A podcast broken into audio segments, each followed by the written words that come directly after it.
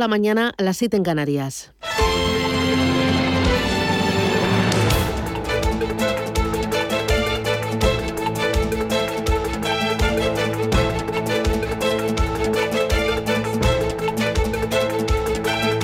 Capital Intereconomía, con Susana Criado.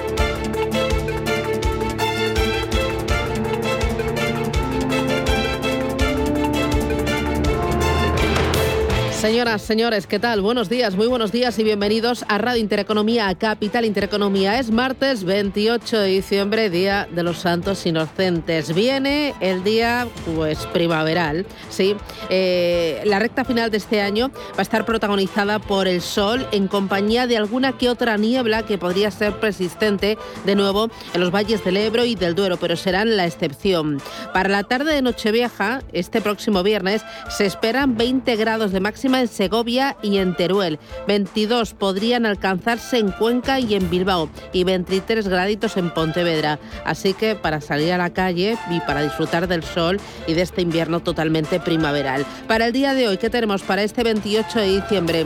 Pues eh, en La Coruña 19 grados de máxima, en Bilbao 19 también, en Barcelona 20, en Madrid se esperan para hoy 13 grados, algo más de fresquito y en Valencia 22 graditos. Esto es para salir y ponerse a pasear desde ya por la playa y disfrutar del sol. ¿Qué tenemos en este martes? Bueno, los presupuestos generales del Estado que verán presumiblemente la luz definitiva hoy en el Congreso para entrar en vigor el próximo 1 de enero. Son unas cuentas que llegan con un amplio apoyo. El de Esquerra Republicana, PNV, H. Bildu, PDCAT, eh, Más País Equo, Compromís, Nueva Canarias, Teruel Existe. Es, eh, esa capacidad de generar pactos es una fortaleza del Ejecutivo. Hay que reconocérselo, pero las dudas sobre la permanencia permanencia en el tiempo de dichos pactos y el precio de los mismos es una cara espara de Damocles que pone eh, o que pende eh, sobre la acción del Ejecutivo. Ojo que las negociaciones futuras pueden ser mucho más caras y mucho más difíciles.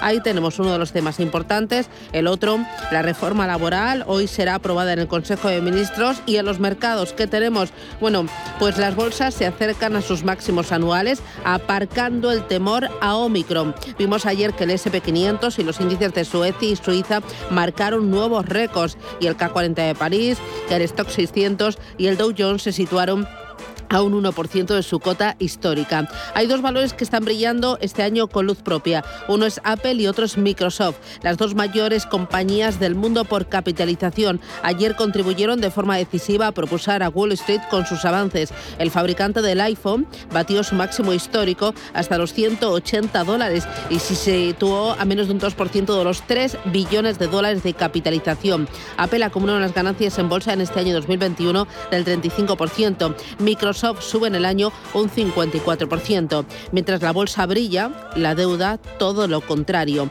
El índice global de títulos de deuda, el Bloomberg Berkeley Global Aggregate, pierde este año cerca de un 5%. Se trata del mayor retroceso experimentado en lo que va de siglo XXI y solo supera el 5,17% que descendió el mismo índice en 1999. Razones, pues eh, hay varias. Uno, la inflación. Dos, el endurecimiento monetario y tres, la mayor tolerancia al riesgo. Estos tres elementos están golpeando a la deuda. Para 2022, ¿qué se espera?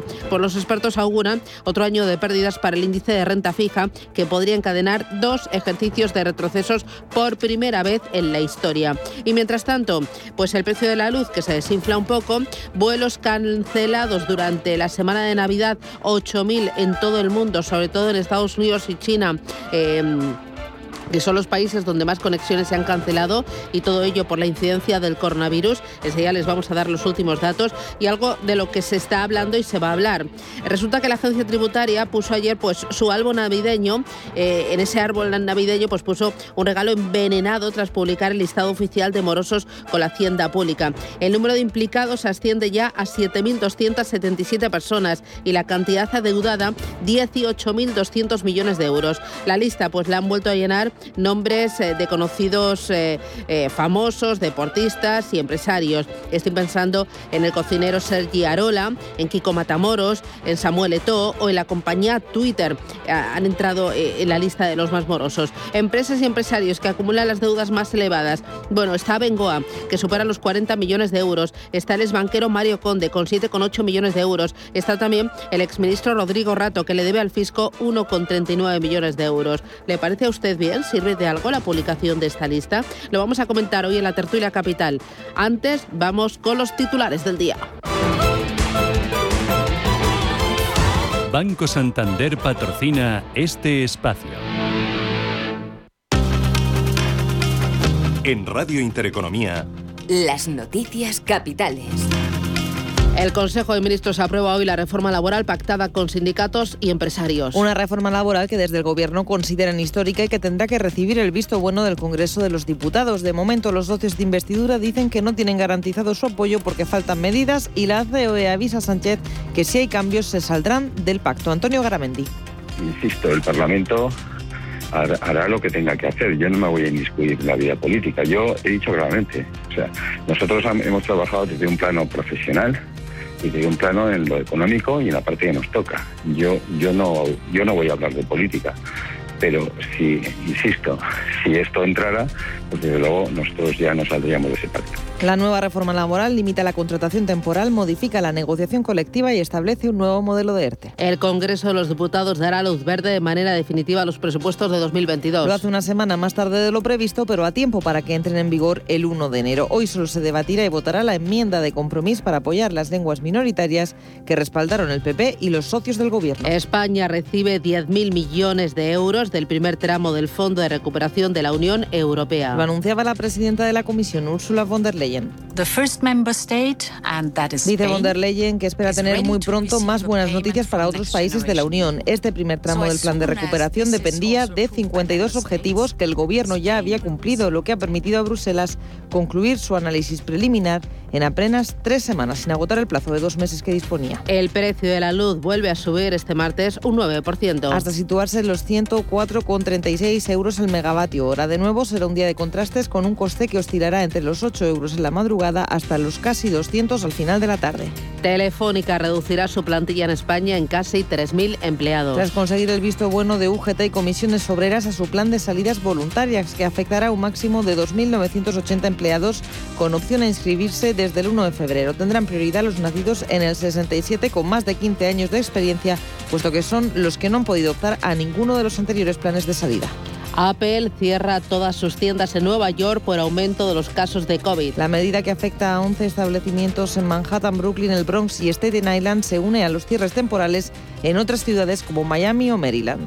Las grandes aerolíneas estadounidenses cancelaron ayer más de mil vuelos en todo el país. Cuarto día consecutivo de cancelaciones. United, American Airlines y Delta han sido las más perjudicadas y el aeropuerto más afectado del mundo resultó ser el de Seattle. En los mercados suben las bolsas asiáticas tras publicarse los datos de paro y de producción industrial en Japón. La tasa de paro apenas subió una décima y en cuanto a la producción industrial se incrementó un 7,2% en noviembre respecto al mes anterior. A esta hora estamos viendo la bolsa de Shanghái subir un 0,40% el Hansen rebota un ligero 0,21%, el Kospi un 0,70%. En cuanto al Nikkei de Tokio, el rebote ha sido más importante, del 1,37%. Los mercados asiáticos se unen al rebote de ayer en Wall Street, con récord además para el SP500 tras ganar un 1,4%. A esta hora tenemos a los futuros americanos muy planos, con recortes mínimos en el entorno del 0,04%. Y en Europa también muy planos los futuros, el del DAX cayendo un 0,15%, el del Eurostock 50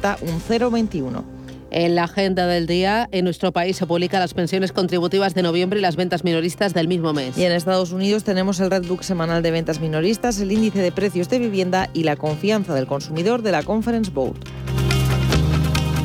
Es martes 28 de diciembre, hay más noticias. La pandemia marca un nuevo récord en nuestro país y según el último informe de Sanidad se dispara la incidencia hasta los 1.206 casos. Aunque no se está viendo un importante repunte la presión asistencial, las comunidades que peor están son La Rioja y Navarra. El presidente del gobierno, por su parte, Pedro Sánchez, reconoce que en las próximas semanas la cifra de positivos se va a disparar por la variante Omicron, aunque no las hospitalizaciones ni los ingresos en la UCI. Sí me gustaría trasladar a la ciudadanía española que tenemos que perseverar en la estrategia que hemos seguido hasta, hasta el momento y que consiste en tres cuestiones. La primera de ellas es en la vacunación, tenemos que continuar vacunándonos, es la mejor manera, el mejor antídoto para poder hacer frente a las consecuencias de la enfermedad y poder protegernos ante los contagios. En segundo lugar, la protección personal y en ello eh, quiero sobre todo subrayar la importancia de las mascarillas y en tercer lugar la unidad institucional. Y la unidad institucional por parte del Gobierno de España significa apoyar a las comunidades autónomas en las medidas que quieran poner en marcha en el ámbito de sus competencias. Y ante el aumento de los contagios, las autonomías no descartan endurecer las restricciones. Una de ellas es Andalucía, aunque su presidente Juanma Moreno descarta un toque de queda como en Cataluña. Por eso vamos a esperar a la semana que viene que tenemos ya pues toda la serie conjunta para ver si seguimos en ese ritmo de crecimiento e incidencia para tomar decisiones en el ámbito de la limitación, evidentemente, o restricciones, o por otro lado no, no haría falta. Lo que sí le digo que no está encima de la mesa restricciones del tipo que ha puesto la Generalitat de Cataluña. No están encima de la mesa por el nivel de incidencia que tenemos, por tanto ni toque de queda ni limitaciones tan duras y drásticas como si se han puesto en otras comunidades autónomas, por una razón, porque en Andalucía ahora mismo la incidencia clínica no es tan grave. Y a Estados Unidos y Rusia mantendrán una nueva reunión el 10 de enero para afrontar las tensiones en Ucrania. Las conversaciones entre Moscú y Washington se llevarán a cabo en el marco del diálogo de seguridad estratégica iniciado en la cumbre de Ginebra. De hecho, tras la bilateral entre Estados Unidos y Rusia, se podría llevar a cabo otras dos reuniones, el 12 de enero con la OTAN y el 13 de enero con Rusia y la Organización para la Seguridad y la Cooperación en Europa. Banco Santander ha patrocinado este espacio. Con los planes de pensiones y PIA Santander, te ayudamos a construir el futuro que deseas mientras consigues grandes ventajas. Porque ahora si traes tu plan de pensiones o tu seguro PIAS al Santander, te damos hasta un 6% de bonificación. Consulta condiciones en bancosantander.es o en tu oficina más cercana. Santander Previsión. Enfoca tu futuro.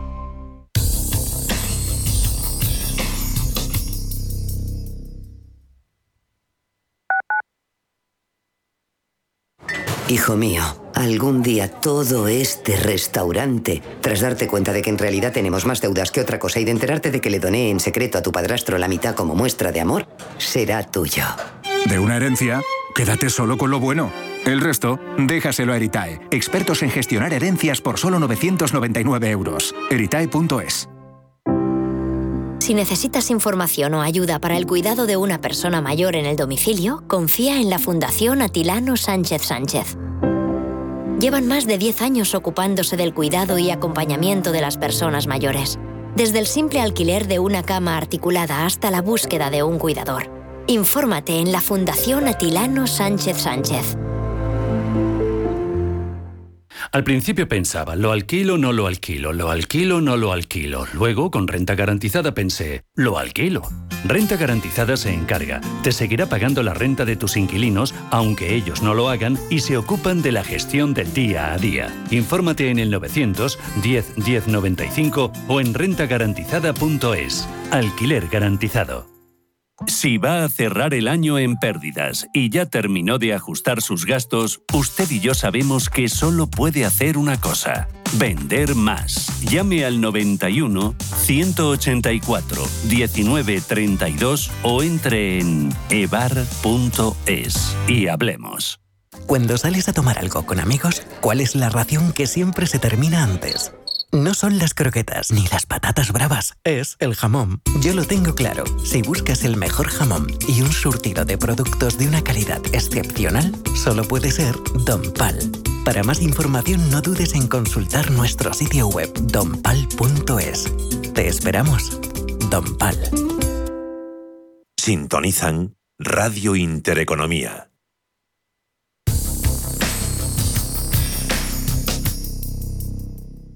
DEPAM les ofrece hoy la noticia de innovación sostenible.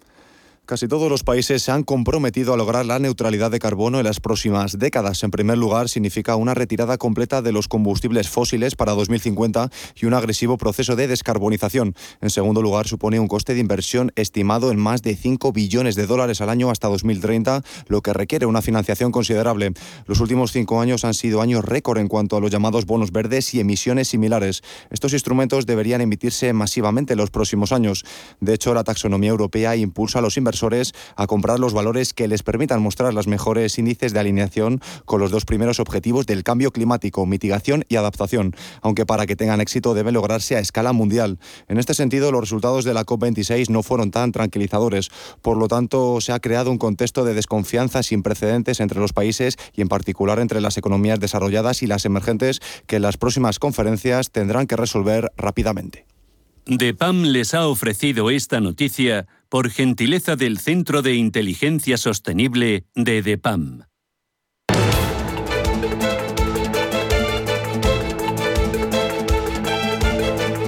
En Radio Intereconomía, la entrevista capital con Susana Criado.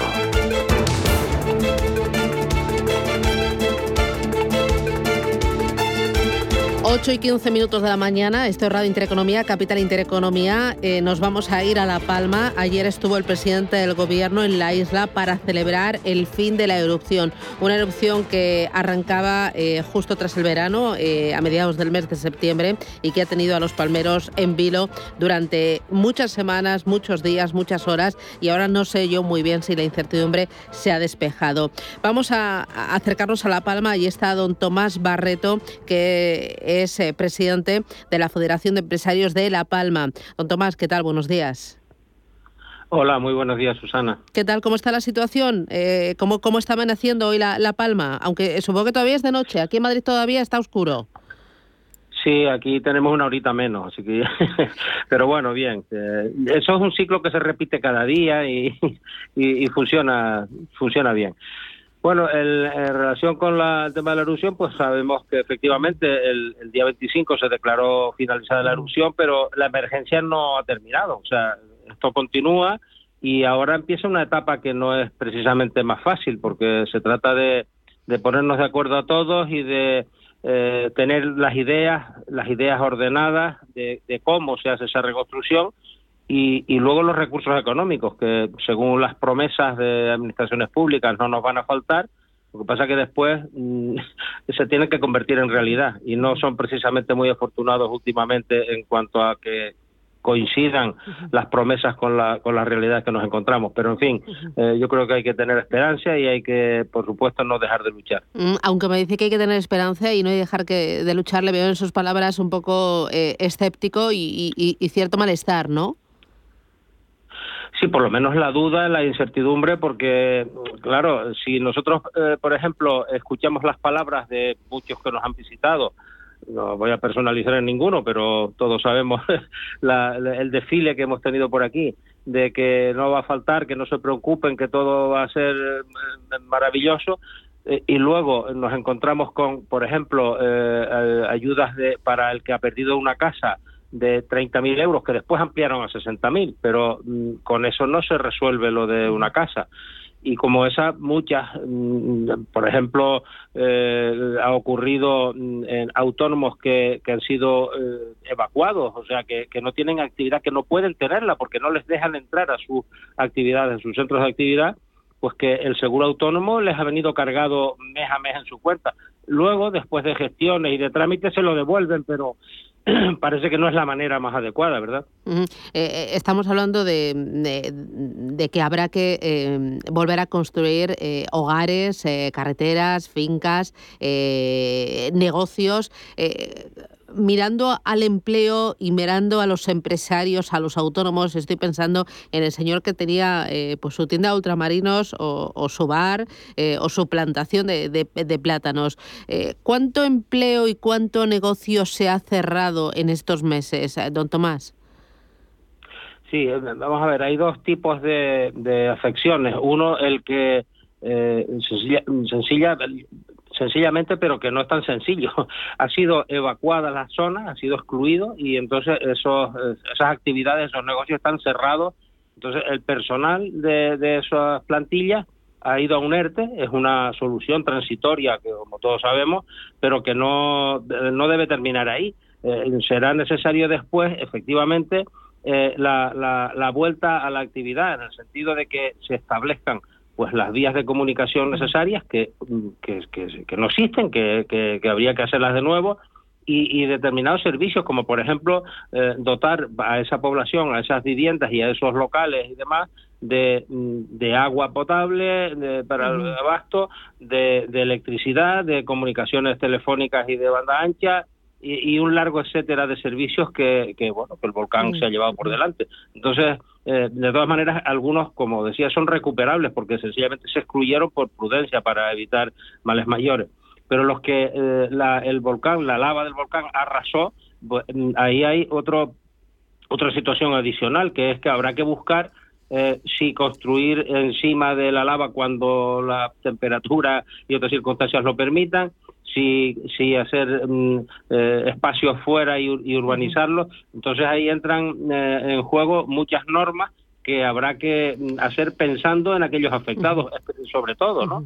yo creo que eh, eso es algo que mm, hay que acelerar, hay que hacer en, en corto espacio de tiempo porque llevamos tres meses y algo y, y ya la desesperación es importante. Así que mm, si esto va a tardar muchos años, pues, em, en fin, eh, creo que creo que está, claro que hay que acelerar y hay que ponerse de acuerdo y actuar rápido.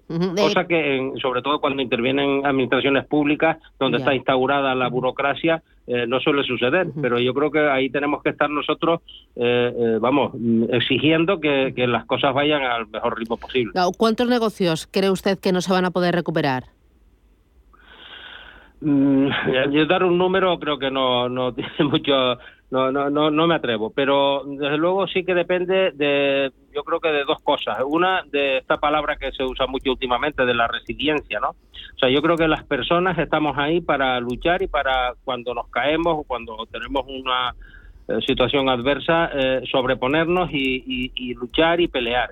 Y luego también, naturalmente, la, la parte económica que dependerá de, de las administraciones públicas, que, que no deben de eh, hacer algo distinto de lo que han prometido. Yo creo que si, si eso se cumple, pues eh, no digo que todos, porque se dan circunstancias, eh, cada familia tiene las suyas, por razones de edad, de jubilación, de cambios generacionales, etcétera. Pero, pero en general yo creo que se recuperará. Es más, yo creo que el objetivo tendría que ser no solamente recuperar eh, la situación que teníamos en la isla antes del volcán, sino eh, recuperar eso y además desarrollar y, mejorar el, bueno tenemos un reto poblacional que es que hay un estancamiento incluso una caída de la población que, se debe resolver y para ello hay que hacer muchísimas cosas. Entre otras eh, pues que haya un atractivo para el desarrollo profesional de los jóvenes que cuando han salido a estudiar fuera estudios superiores regresen y tengan eh, aquí atractivos para poder vivir aquí. Aquí hay calidad de vida, pero pero no solamente con calidad de vida se puede, tiene que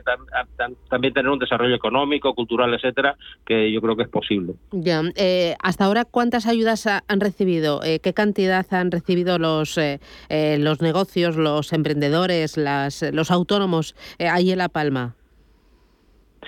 Hay, hay, sectores que no han recibido nada. Por ejemplo, el sector del comercio, que es bastante numeroso, pues, pues no ha recibido, eh, sencillamente. Eh, eh, bueno, hay promesas, hay, hay, hay algunos orígenes de, las de las compensaciones que mm, han ido mm, un poco a contagotas, pero han llegado. Por ejemplo, lo del consorcio de seguros por, por empresas de las que están evacuadas, cerradas eh, han recibido, sí, alguna, algunas compensaciones, pero ha ido muy a cuenta gota. Eh, sin embargo, el sector primario parece que sí es el que más mm, compensaciones ha recibido.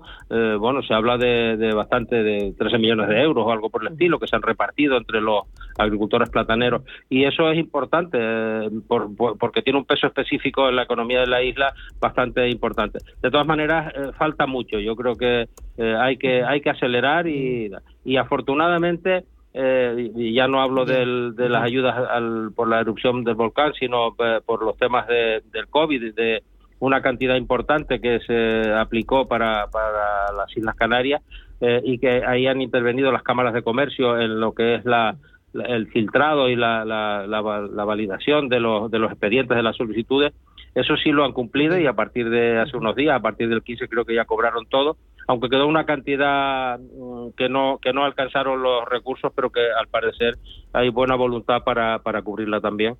Eh, de todas maneras, falta mucho por llegar y, y falta sobre todo el que se consiga el que haya una valoración, unas tasaciones de lo, del patrimonio que, que, por una circunstancia que no es responsabilidad ni culpa de nadie, pero que habrá que ayudar a que no a que no le caiga solamente sobre aquellos perjudicados, que es el que se valore, se tasen las propiedades eh, con el valor del día antes de la erupción.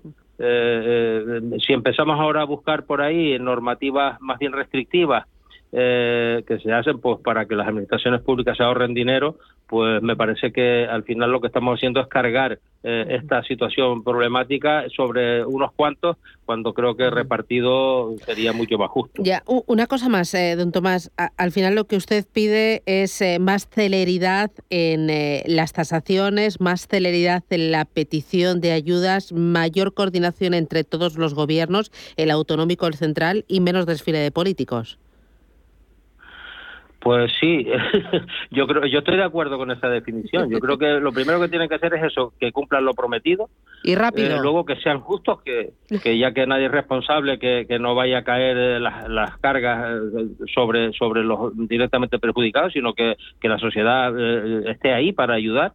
Y que desde luego también que escuchen a los palmeros, que parece ser que, que el pueblo no tiene mucho, mucho que decir y, yo creo que es, es, quien más tiene que decir. Ya sé que no se puede hacer, eh, no se pueden tomar medidas a gustos de cada uno de los, de los perjudicados, que son muchos, pero sí que hay que escucharlos y que de ahí seguro que salen situaciones que, ayudarán a que, la, a que el resultado sea muchísimo mejor. Pues don Tomás Barreto, presidente de la Federación de Empresarios de La Palma, muchísimas gracias por atendernos, mucho ánimo, mucha paciencia y apretar fuerte a las administraciones para que sean ágiles, porque eh, para ustedes cada día y para los empresarios, para los negocios, para el empleo, cada día cuenta. Muchísimas gracias y que tenga feliz salida y entrada de año. Un placer al charlar con usted.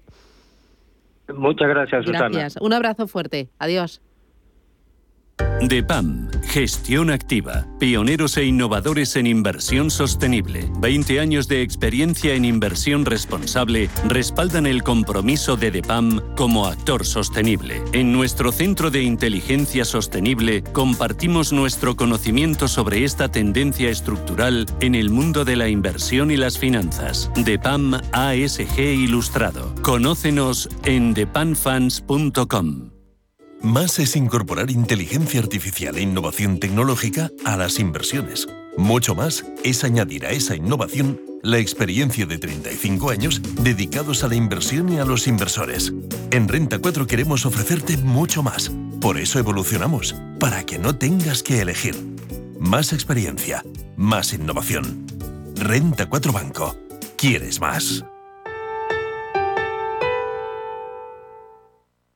¿Sabes que el mejor chocolate del mundo ahora se encuentra en España? Pacari, la marca de chocolate bio más galardonada del mundo, te trae los sabores más increíbles. Chocolate con fruta de la pasión, sal de Cuzco y Nibs, rosa andina y yerba luisa, entre otros. Chocolates producidos con cacao fino de aroma ecuatoriano. Una experiencia de sabor y texturas que hace que tus sentidos entren en otra dimensión. Encuéntranos en el corte inglés.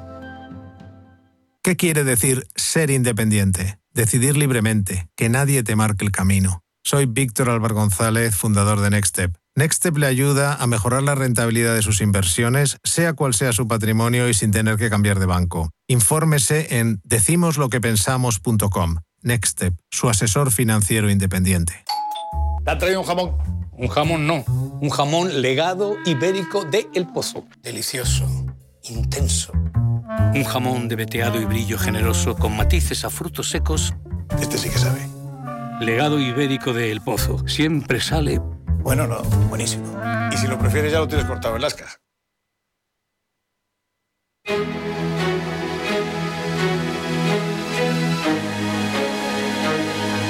En Radio Intereconomía, la tertulia capital con Susana Criado. Y con Gonzalo Garnica, consultor empresarial. Gonzalo, ¿qué tal? Buenos días, bienvenido. ¿Qué tal, Susana? Buenos días. Por aquí estamos, como siempre, todo bien. Ah, ¿Cómo estáis preparando la noche vieja? ¿Os juntáis en casa o este año no? No, no, no, no. Eh, había prevista una fiesta de Nochevieja, pero ya hace días que fue cancelada, suspendida. Con lo pasaré la Nochevieja pues, con mi esposa y mis hijos en, la más estricta familia conviviente y nada más. ¿eh? bueno, me acompaña también José Luis eh, Fernández Santillana, que es director del Servicio de Estudios del Sindicato Uso. José Luis, ¿qué tal? Buenos días. Hola, buenos días, Susana. ¿Y tú qué tal? ¿Cómo, cómo se presenta la Nochevieja? Bien, como siempre, en familia y ya está, o sea, sin, sin grandes sin grandes apavientos, ¿no? Tener en casa tranquilos y, ya está, ¿no? Bueno, eh, tenemos esta recta final de año eh, con bastantes noticias y bastantes asuntos que comentar. Uno de ellos es la reforma laboral que hoy mismo va a aprobar el Consejo de Ministros. Quiero que escuchéis a Garamendi. Insisto, el Parlamento hará, lo que tenga que hacer. Yo no me voy a inmiscuir en la vida política. Yo he dicho claramente, o sea, nosotros hemos trabajado desde un plano profesional y de un plano en lo económico y en la parte que nos toca. Yo, yo no, yo no voy a hablar de política, pero si, insisto, si esto entrara, pues desde luego nosotros ya no saldríamos de ese pacto. Eh, José Luis, eh, ¿qué incluye o cómo es esta reforma laboral que finalmente se ha pactado? ¿Y, cómo ves la, la, postura de sindicatos, de patronal y también del gobierno? Bueno, pues que como dice algún cómico por ahí, que ir para es decir, que en el fondo se ha quedado en, bueno, en un puro maquillaje, en un tuneado de la actual normativa laboral, en una cierta adaptación, en algunas mejoras desde el punto de vista del objetivo fundamental que nos está pidiendo Europa, que es reducir la tasa de temporalidad, y esta es la clave, ¿no? Es decir, por tanto, buena parte de las medidas o de la adaptación de la actual normativa laboral se hace pensando en cómo reducir las altas tasas de temporalidad. No hay derogación de ningún tipo, no hay tampoco los aspectos más lesivos, porque se siguen manteniendo, por ejemplo, las indemnizaciones por despido tal como estaban, se siguen manteniendo los de huelga tan como estaban, es decir, los temas seguramente que eran más complejos y más complicados, bueno, pues no se, no, no se han abordado, ¿no? Por tanto, decir, bueno, algo puede solucionar esto, bueno, sobre todo porque se hace en base a un acuerdo que la verdad es que no hay precedente. Yo quiero recordar que las dos últimas grandes reformas laborales del PP y del PSOE fueron objeto de huelgas generales y parece que se nos ha olvidado, sobre todo a los sindicatos firmantes, ¿no? Por tanto, decir, mucho declarar pero poco materializar. Entonces, bueno, bienvenido sea, eh, en base a que hay un acuerdo, y si esto reduce las tasas de temporalidad, bien, ahora que esto va a tardar tiempo en que sea así, o sea, esto no se consigue de un día para otro, ¿no?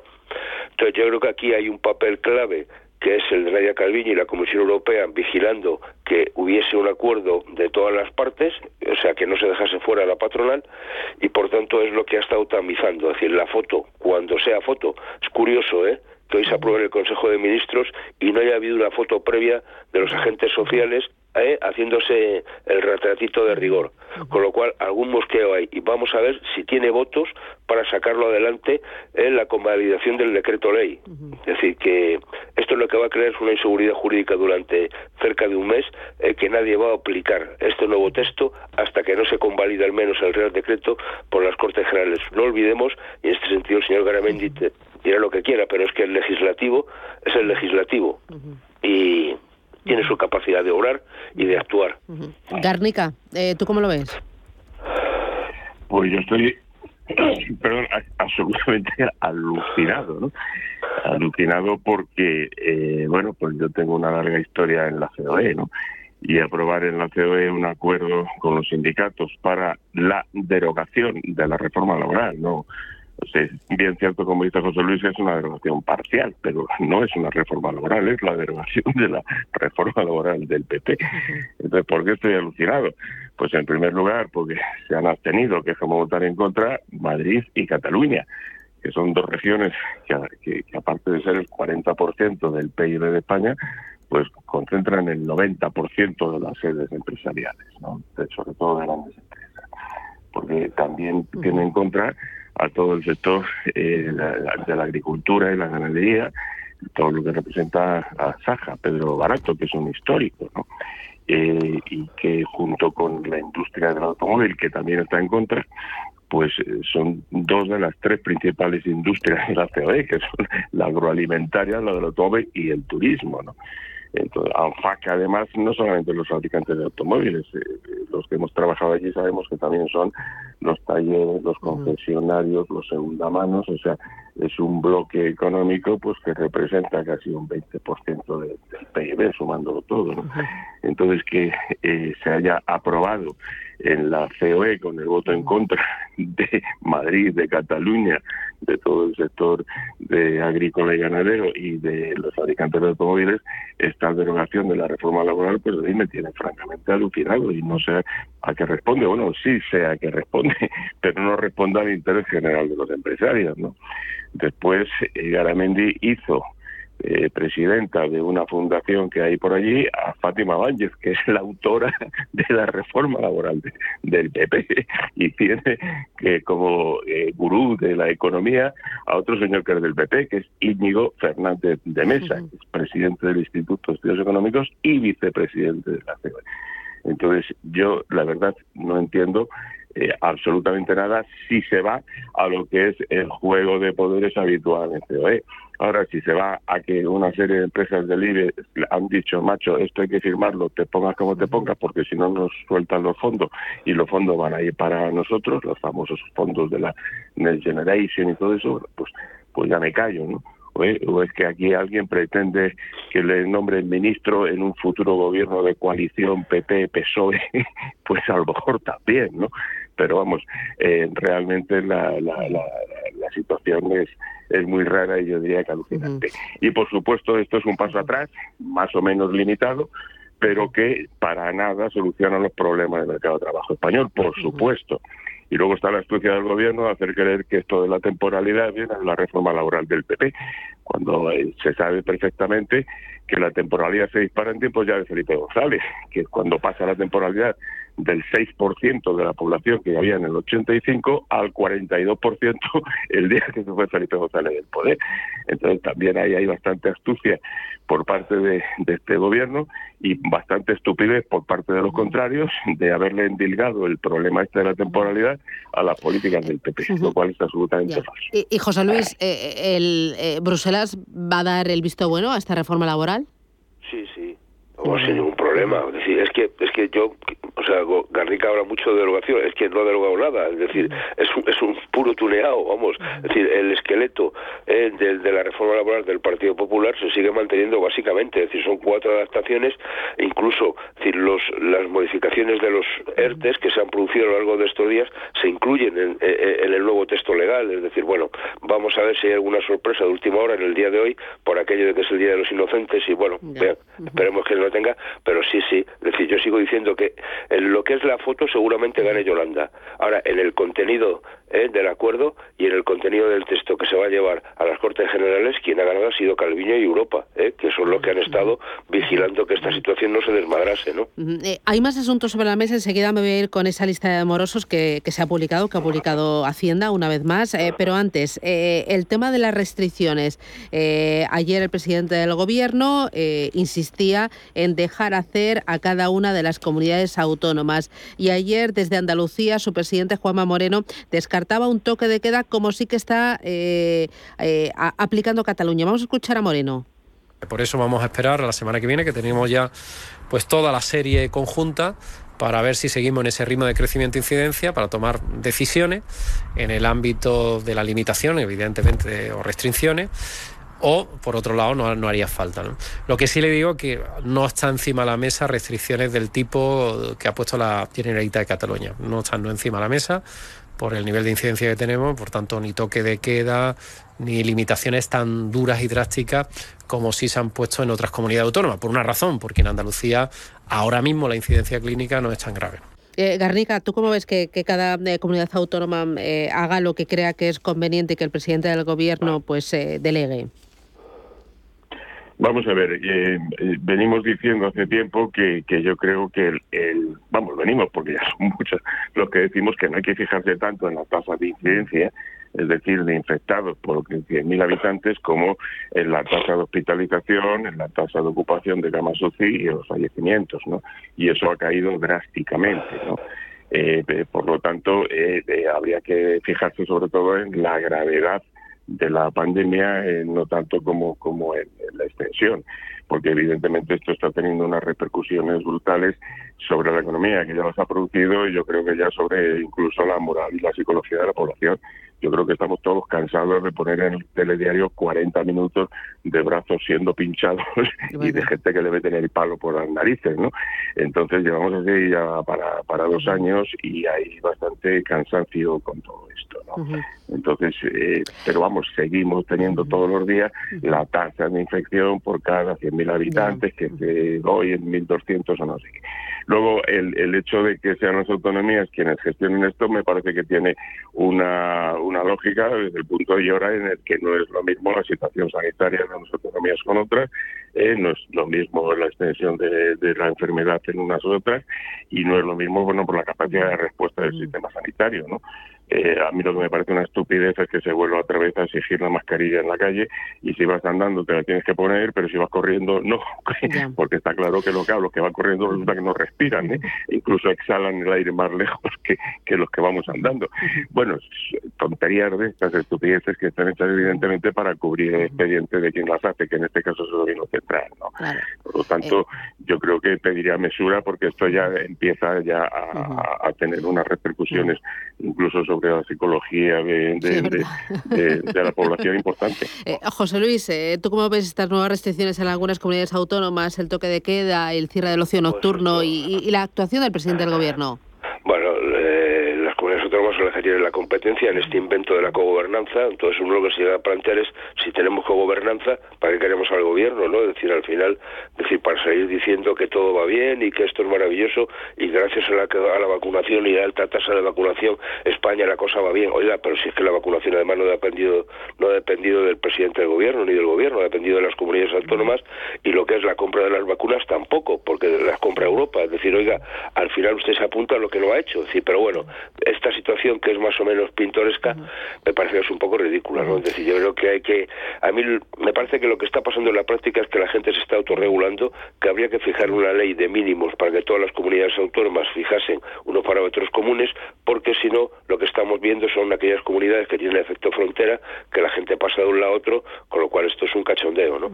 Entonces, me parece que lo que hay que buscar es la relación entre número de contagios y camas, hospitalizaciones, eh, UCIs eh, y en todo caso la desgracia de los fallecimientos. Estamos viendo cómo en Sudáfrica, igual que creció este bichito, eh, el Omicron, esta variante de manera exponencial, la caída ha sido también de manera, está siendo de manera exponencial, con lo cual la sensación que da es que esto se va a quedar, bueno, pues de una manera coyuntural como una mala gripe y esto empieza a perder el fuelle, ¿no? Pero el daño que ha hecho a la economía y al empleo ha sido brutal. eh, me voy a publicidad a la vuelta dos temitas a ver si eh, conseguimos eh, tocarlos, así que os voy a pedir intervenciones cortas. Uno de ellos, eh, la lista de morosos, famosos, deportistas, empresarios, vuelven a llenar esa lista y algún nombre nuevo, alguna empresa nueva, como por ejemplo Twitter, y hay otros que son clásicos, como por ejemplo Kiko Matamoros o José Luis Moreno o Mario Conde o, mmm, eh, o Rodrigo Rato. Eh, lo comentamos. Y luego el tema de las aerolíneas, las cancelaciones por el eh, coronavirus. miles de vuelos en Estados Unidos, en China, pero también en Europa. Publicidad y lo comentamos.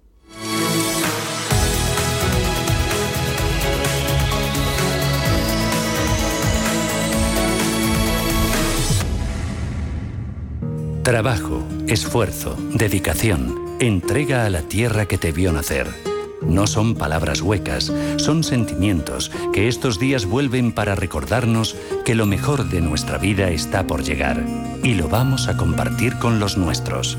Nosotros, la gran familia de Dehesa de los Canónigos, queremos entrar en un rinconcito de tu casa para desearte la mejor Navidad de tu vida. Dehesa de los Canónigos. Feliz Navidad.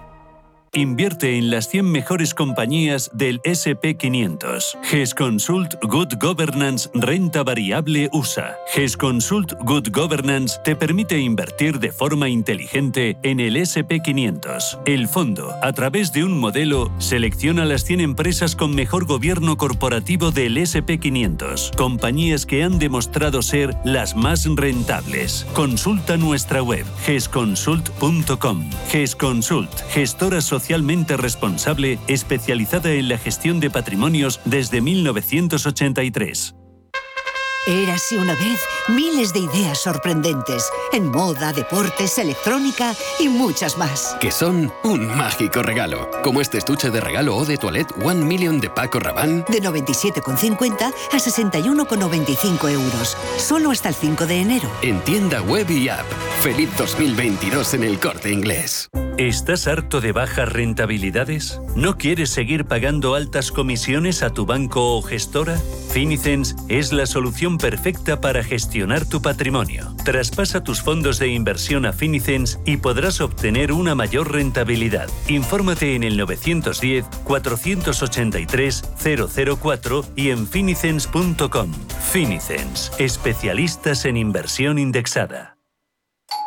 ¿Te han traído un jamón? Un jamón no, un jamón legado ibérico de El Pozo. Delicioso, intenso. Un jamón de veteado y brillo generoso con matices a frutos secos. Este sí que sabe. Legado ibérico de El Pozo. Siempre sale. Bueno, no, buenísimo. Y si lo prefieres ya lo tienes cortado en lascas.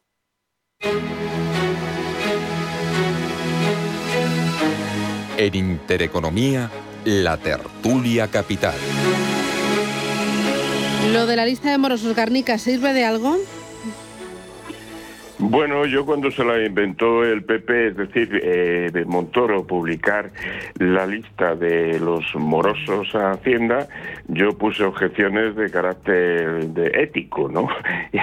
Una de ellas es que en el sector privado eh, hay empresas que se dedican a la gestión de los ficheros de morosos y la, y la información que ellos tienen es absolutamente privada y confidencial y no la pueden hacer pública. Es decir, si la hacen pública en un periódico, le ponen las esposas y se lo llevan la cárcel, ¿no? Porque existe una cosa que se llama derecho a la intimidad y derecho a la privacidad. Entonces, eh, eh, me parece eh, muy mal que se publiquen los listados de personas que tienen a lo mejor recurrida a su declaración, que incluso está en contencioso administrativo y que dentro de unos años pues los tribunales les dan la, les dan la razón. Pero mientras tanto, bueno, pues el, el, el, el daño reputacional que sufren es muy, muy grande, ¿no? Sucede que el gobierno en su momento dijo, y este también, no nos preocupéis, que esto solamente es para los grandes, eh, de, digamos, deudores, los que deban una cuota de más de un millón. Ahora ya la han bajado a 600.000. También yo lo dije en aquel momento, bueno, por la misma regla de tres que publican los que deben más de 600.000, acaban publicando los que debemos 600 euros porque tenemos acumuladas cuatro multas de tráfico, ¿no? Entonces a la gente que ahora eso lo aplaude, pues a lo mejor ya no le gusta verse retratado ahí, ¿no? Y luego desde el punto de vista de si esto ayuda a que se a que se recupere ese dinero por parte de la hacienda pública, pues yo creo que no, porque eh, se ve que, que año tras año hay una serie de gente que sigue con la deuda simplemente porque no tiene dinero para pagarla. Es más, como sale en la lista de deudores, eso eh, eh, dificulta su operativa empresarial y dificulta que se dediquen a hacer negocios y, y se reduce las posibilidades de que paguen, ¿no? Y se ve por ahí, pues sobre todo a los de las inmobiliarias, Real, Urbis, Nofzar y todos estos, porque siguen debiendo un año y otro año y otro año y otro año. Eh, Jo- José Luis, ¿tú cómo lo ves? Bueno, yo creo que esto es una cosa que se ha puesto de moda. Vamos, ya está. Esto debe ser una especie de, de como los tiempos de la, Edad Media, ¿no? De poner las picotas eh, para que la gente viese quién eran los, la gente que estaba de alguna manera incumpliendo. Ya está, no tiene más alcance. Desde el punto de vista práctico no supone nada. Puede po- poner en duda o en entredicho una cierta crisis reputacional. Pero bueno, aquí lo que uno se da cuenta es que que hay de todos los pelajes, ¿eh? es decir, en este desde, desde gente más famosea hasta Izquierda Unida de Madrid, ¿no? Con lo cual digo que a lo mejor el, el ministro de Comercio tendría, perdón, de Consumo tendría que decir algo en vigilando. Chicos, que nos vamos. Gonzalo Garnica, consultor empresarial. José Luis Fernández Santillana, director del Servicio de Estudios del Sindicato Uso. A los dos, muchísimas gracias por compartir esta tertulia de los santos inocentes, ¿no? De- del 28 de diciembre. No nos queda nada y nos estamos comiendo las uvas. Qué ganas de finiquitar este año 2021. Gracias, chicos, por todo el año, por este día, por eh, vuestras aportaciones eh, y argumentos y, y vuestra compañía. Cuidaros mucho y disfrutar de la última noche del año. ¡Feliz 2022! Gracias. Igualmente, Adiós, Susana, chao, chao. feliz. Adiós. Feliz Nochevieja. Adiós, igual.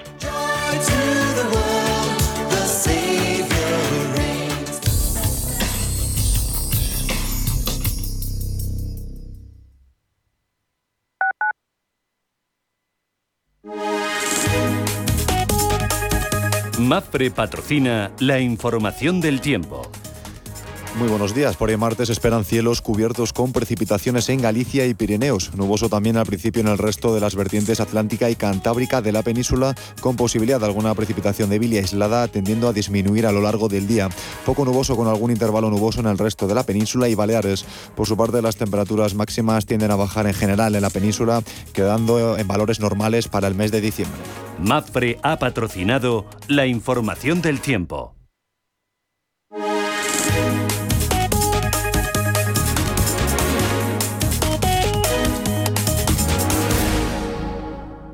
Los viernes a las 10 de la noche tienes una cita con otro gato, el gato gourmet. Andrés Sánchez Magro presenta una guía semanal gastronómica, enológica, de restaurantes, literaria, musical, con todos aquellos ingredientes necesarios para cocinar la buena vida. El gato gourmet, los viernes a las 10 de la noche aquí, en Radio Intereconomía. En Radio Intereconomía nos adelantamos al futuro y estrenamos My Economy. My Economy es una iniciativa que da voz a los nuevos mercados y tendencias de la era digital. De lunes a viernes y de 3 a 4 de la tarde, My Economy, con distinto protagonismo cada día. La fábrica de inversores, Bitcoin Markets, Enclave Startup, Madrid Innova, Ecosistema Digital, My Economy, en Radio Intereconomía. El futuro es ahora. Radio Intereconomía les desea felices fiestas.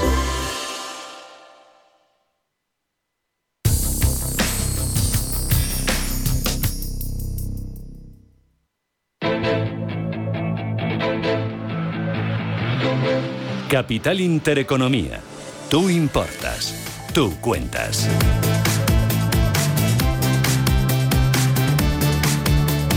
Ocho minutos, llegamos a las nueve de la mañana, pero apertura, Paloma Arnaldos, ¿cómo viene el día? Buenos días de nuevo. Buenos días, pues tenemos al futuro del IBEX 35 recortando un 0,13%. En cuanto al futuro del DAX de Frankfurt, a esta hora en positivo sube medio punto, el del Eurostock 50 eh, recorta un C12. Hoy recordamos no tenemos negociación en Londres por segundo día consecutivo por las fiestas navideñas. Ayer tuvimos una sesión sin apenas referencias y con menor actividad por ese cierre festivo en Londres. La bolsa española se asentaba por encima de los 8.600 puntos. En cadena ya el IBEX, cuatro días consecutivos de subidas. Hoy seguimos con ese tono vacacional en lo que se refiere a las referencias macroeconómicas. En Europa tenemos aquí en España las ventas minoristas y en Estados Unidos el índice Kay-Schiller de precios de vivienda de octubre. También dato de confianza de del consumidor de la Conference Board y el Redbook semanal de ventas minoristas. Si miramos a las empresas, protagonismo hoy para, tener, para Telefónica, que ha conseguido el visto bueno de UGT y de comisiones obreras a su plan de salidas voluntarias, que va a afectar a un máximo de 2.980 empleados con opción a inscribirse desde el 1 de febrero. Tendrán prioridad las personas nacidas en 1967 con más de 15 años de experiencia, ya que son los que no han podido optar a ninguno de los anteriores planes de salida. En cuanto a la prima de riesgo, la tenemos en 75,4 puntos básicos, el bono a 10 años en el 0,51%. Más referencias en el día de hoy, ¿cuáles? Pues tenemos a las bolsas asiáticas que han cerrado en positivo, la bolsa de Shanghái subiendo un 0,40, el Hansen un 0,25, el Kospi un 0,7. En cuanto al Nikkei de Tokio, subió un 1,37% cerraban su mejor nivel en un mes gracias al buen comportamiento de las tecnológicas y a la depreciación del yen. Los inversores se mostraban también animados por el aumento de la producción industrial japonesa, se incrementaba un 7,2% en noviembre, su segunda recuperación consecutiva por encima de las expectativas de los analistas. En Wall Street tenemos a los futuros en rojo, eso sí, con recortes muy moderados, en torno al 0,10% después de un cierre muy positivo para la Bolsa de Nueva York que ganaba más de un 1% y con récord para el SP500. Hoy al otro lado del Atlántico vamos a estar muy atentos a las aerolíneas. Tuvieron ya problemas en la jornada de ayer después de esas cientos de cancelaciones de vuelos durante las vacaciones de Navidad. Y también vamos a mirar a Apple que ha anunciado que va a cerrar sus tiendas en la ciudad de Nueva York por el aumento de los casos. Así es como viene el día. Victoria Torres, responsable de oferta digital de Singular Bank. Victoria, ¿qué tal? Buenos días. Muy buenos días. ¿Qué esperas de estas últimas sesiones del año? Pues eh, complicado es saberlo. Eh, de momento eh, vamos a confiar a ver si el IBEX 35 prosigue esa racha alcista y podemos al final sí hablar de ese pequeño mini rally de fin de, año. de todas maneras, hoy los futuros vienen un poquito más suaves después de que ayer Estados Unidos haya vuelto a marcar récord en algunos de sus índices, pero en el caso de Europa vemos subidas muchísimo más moderadas y un tono mixto y vamos a ver si efectivamente, aunque sean moderadas, el IBEX 35 consigue cerrar una nueva jornada en verde. Eh, ¿Qué es lo que está funcionando mejor en esta recta final de año y, dónde eh, eh, ves más presión? O sea, ¿cómo lo estás palpando? Mm, pues va variando un poco en función de las eh, noticias que van llegando. Hace unas semanas estábamos muy positivos con algunos sectores eh, que parecía que se estaban recuperando, como el del turismo, pero eh, otra vez esa variante Omicron nos ha hecho dar un paso para atrás y en algunas sesiones hemos visto como algunos sectores precisamente pues más ligados al turismo, como las aerolíneas o los hoteles, han sufrido especialmente. Así que en una jornada además, unas jornadas que tiene poco volumen, es muy complicado ver cuál es ese talante del mercado eh, no obstante, vamos a ver el año que viene si efectivamente esta variante va eh, pasando y parece que las alertas eh, son menores de las que pensábamos inicialmente, posiblemente podemos ver haber recuperación en aquellos sectores más cíclicos y de nuevo pues estas compañías de las que estábamos hablando podrían volver a recuperar posiciones. Mm, entre las referencias tenemos el barril tipo Bren que busca de nuevo los 80 dólares el barril. ¿Cómo ves el crudo y qué perspectivas manejáis desde Singular Bank para 2022? Pues eh, precisamente esto es una de las eh, cosas que nos ha sorprendido en las últimas jornadas, porque a pesar de que se estaba incrementando esa presión por Omicron, el barril Brent eh, ha seguido aumentando. Ahora mismo lo estamos viendo pues muy cerca de los máximos en el último mes, muy cerca no, en los máximos en el último mes, y inicialmente pues parece que se puede mantener en estos niveles cercanos a los 80 dólares por barril. En este sentido, pues se deberían beneficiadas compañías cíclicas, compañías ligadas a la extracción y comercialización del crudo eh, y nuestras petroleras eh, podrían encontrar un soporte en estos precios del, del barril. Eh, protagonistas también el sector tecnológico en Estados Unidos batiendo otro récord. Apple hemos visto que roza ya los 3 billones de dólares de capitalización. ¿Cómo ves la tecnología? ¿Y ves divergencia entre megacaps y empresas de, de más de, de menor tamaño? Eh, sobre todo lo que nosotros estaríamos es centrado en aquellas eh, compañías dentro del sector tecnológico eh, que siguen cotizando a precios razonables y que además están ligados a, lo que podríamos llamar disrupción tecnológica. Es decir, ya no solamente estar centrados en esas compañías de más grande tamaño, sino aquellas que pensamos que pueden, desde luego, pues ser determinantes para los próximos años. dentro de nuestra cartera, por ejemplo, si nos fijamos en Estados Unidos, tenemos compañías como Microsoft, también tenemos a Facebook, que pensamos que pueden seguir siendo protagonistas eh, y que eh, pueden eh, seguir aportando valor a las carteras. Alphabet también lo tenemos incluido, serían algunas de nuestras favoritas dentro del sector. Muy bien, pues Victoria Torres, Singular Van, gracias, que tengas feliz día y feliz salida y entrada de año. Feliz 2022, un abrazo. Un abrazo fuerte Adiós, a todos. Victoria, chao.